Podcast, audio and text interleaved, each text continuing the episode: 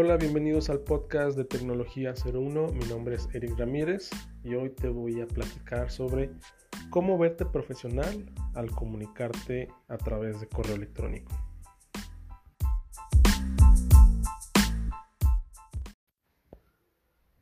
Definitivamente el correo electrónico es uno de los medios más importantes en la comunicación empresarial actualmente porque, bueno, ¿quién no recuerda cuando hace pues ya bastante tiempo se utilizaban los correos electrónicos pues en un carácter más social, ¿no? Con las cadenitas de PowerPoint, incluso, bueno, a mí me tocó utilizar el, correo electrónico para comunicarme, pues para saludar especialmente a alguien y, ese, y esa misma persona pues responder todo con carácter eh, social, ¿no?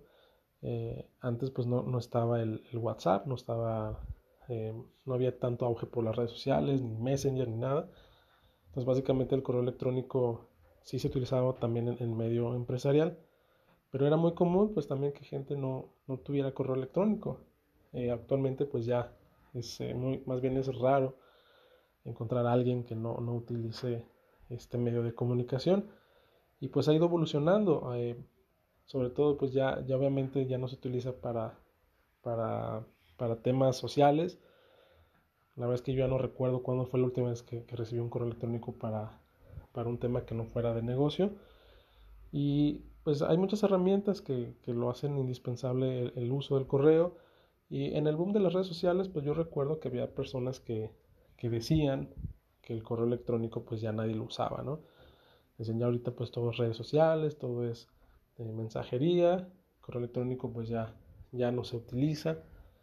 Y pues eso está muy alejado de la realidad. La verdad es de que, el correo electrónico pues es, es indispensable. Por ejemplo, como en, la cuestión de, la facturación electrónica, pues aquí en México, algo que se implementó hace muchos años, pues es indispensable tener el correo electrónico. Ahora, en temas de marketing digital también, mucha gente dice, no, es que ya el marketing, o, en este caso el email marketing, pues ya no se, ya no sirve, ya quien manda mail masivos, pero realmente el email marketing pues no es nada más mandar mail masivos. Eh, también es eh, el uso de plataformas como CRMs, donde pues puedes llevar seguimiento, incluso cierre de ventas y el principal canal de comunicación es el correo electrónico. Y no se diga las autorrespuestas para, para los funnels de ventas en, en marketing digital. Las autorrespuestas pues son son eh, sistemas que te ayudan a mandar correos de forma automática dependiendo de, lo que el usuario haga. Entonces, eh, pues al fin de cuentas, el correo electrónico es muy importante, pero existen ciertas normas más que, eh, más que técnicas, pues son culturales, ¿no? Es, es más que nada educación a la hora de comunicarte por correo electrónico porque en lo personal he estado viendo en los últimos eh, años, pues, que el correo sí es algo muy cotidiano y es tan cotidiano que ni siquiera lo tomamos en cuenta. Y cuando nos hace falta, pues nos sentimos que el mundo se nos viene encima. Entonces, eh, la importancia del correo electrónico, pues es eh, indiscutible, pero también, pues hay que tener cierta educación para saber comunicarnos por correo electrónico, así como nos comunicamos en una llamada o personalmente. El correo electrónico también hay que seguir ciertas, ciertas reglas que creo que eh, muchos eh, desconocen y creo que es importante que se las haga saber a través de este podcast. Y bueno, eh, a continuación pues ya te voy a explicar cuáles son esas, esos errores que tienes que evitar y que te hacen ver poco profesional. Entonces, eh, desde, desde la comunicación por correo electrónico, tienes que tomar en cuenta la imagen que quieres dar a conocer a ti como profesional y a tu empresa. Ok, bueno, vamos empezando por las reglas que te harán ver más profesional a la hora de comunicarte a través del correo electrónico. Y vamos empezando por las emociones. No te dejes llevar por las emociones. Es muy recomendable escribir un correo electrónico cuando estés totalmente templado porque Si escribes un correo cuando estás enojado, molesto, si eres una persona pues, que sea impulsiva, intensa, entonces puedes eh, arrepentirte de lo que escribas. Entonces la recomendación que te puedo dar es de que, de que cuando escribas tu correo electrónico, cuando te encuentres muy molesto, muy molesta, guárdalo en tu carpeta de borradores y espérate un día y después lo empiezas a reflexionar y retocar el tono que, a lo mejor estabas utilizando. Entonces, pues es un tema, ¿no? Evita escribir con emociones y trata de ser, pues, profesional en ese, en ese sentido para que evites arrepentirte de, de algo que, que, tal vez no era necesario decir. También, pues cuando estás escribiendo un correo electrónico, evita mucho el, escribir demasiado. No, no divagues ni, ni, escribas, pues ahora sí, tanto rollo, ¿no? Eh, aprende a estructurar tus mensajes. Eh, tus mensajes tienen que ser pues muy claros, muy breves. Eh, hace enriquecimiento del texto, utiliza las herramientas para, para formatear bien el texto. Si no, pues al final de cuentas tu mensaje se va pues, ser muy, muy enfadoso y pues muy, muy intenso, ¿no? Muy denso estar leyendo mucha información. Recuerda que, la mayoría de las personas pues estamos en, pues, trabajando y, necesitamos pues, leer algo pronto, ¿no? Entonces estructura bien tu mensaje. También evita mandar correos electrónicos que sean en muy noche, aunque, aunque tengas eh, la urgencia de mandarlos, pues al final pues estás cansado, eh, a lo mejor estás con prisa y, pues tienes sueño, entonces Realmente no es buena idea escribir correos electrónicos en, la noche y, también tienes que cuidar el tono, ¿no? Y la intención también puede variar si, estás muy agotado, ¿no? Entonces, aparte la hora no es bien recibida para estar eh, eh, teniendo nuevos correos electrónicos a altas horas de la noche. Entonces, también te recomiendo que cuando escribas correos electrónicos eh, en la noche, guárdalos en tu borrador revísalos al día siguiente y pues mándalos en, tus horarios de, oficina. Eh, otro tema también es de que cuando mandas correos electrónicos, todo marcado como urgente, también evita ese hábito de, etiquetar los correos como urgentes, ¿no? Como los típicos requiere respuesta inmediata, responder lo antes posible.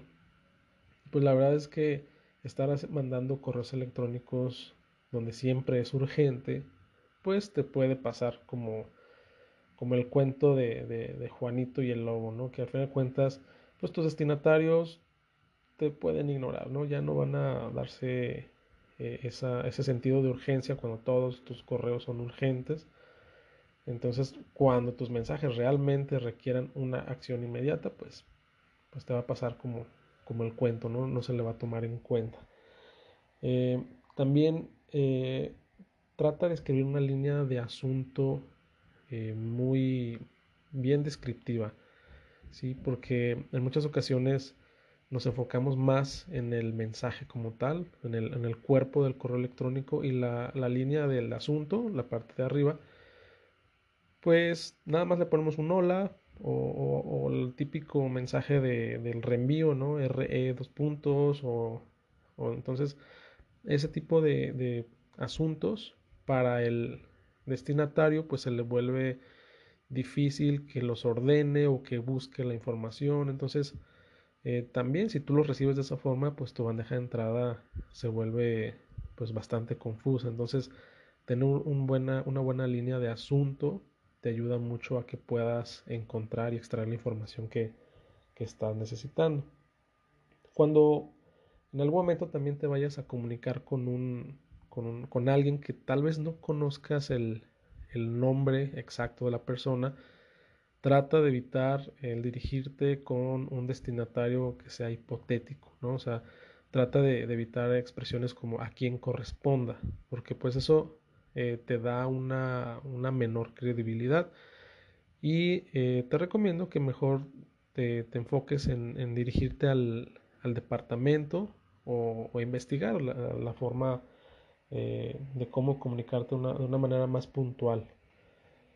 Eh, también evita el, el, silencio, o sea, si alguien te manda un correo electrónico y no respondes, eso a fin de cuentas te va a dar un, te va a provocar un sentimiento negativo. Y eso no, no, no está nada bien, no te hace ver profesional y, y, siempre tienes que, dar una respuesta cuando te manden un correo, aunque en el momento no la estés, eh, si es alguna petición, eh, y no, no, vas a dar una respuesta concreta, pues trata de, de, mandar un mensaje recibido, lo voy a revisar, etcétera.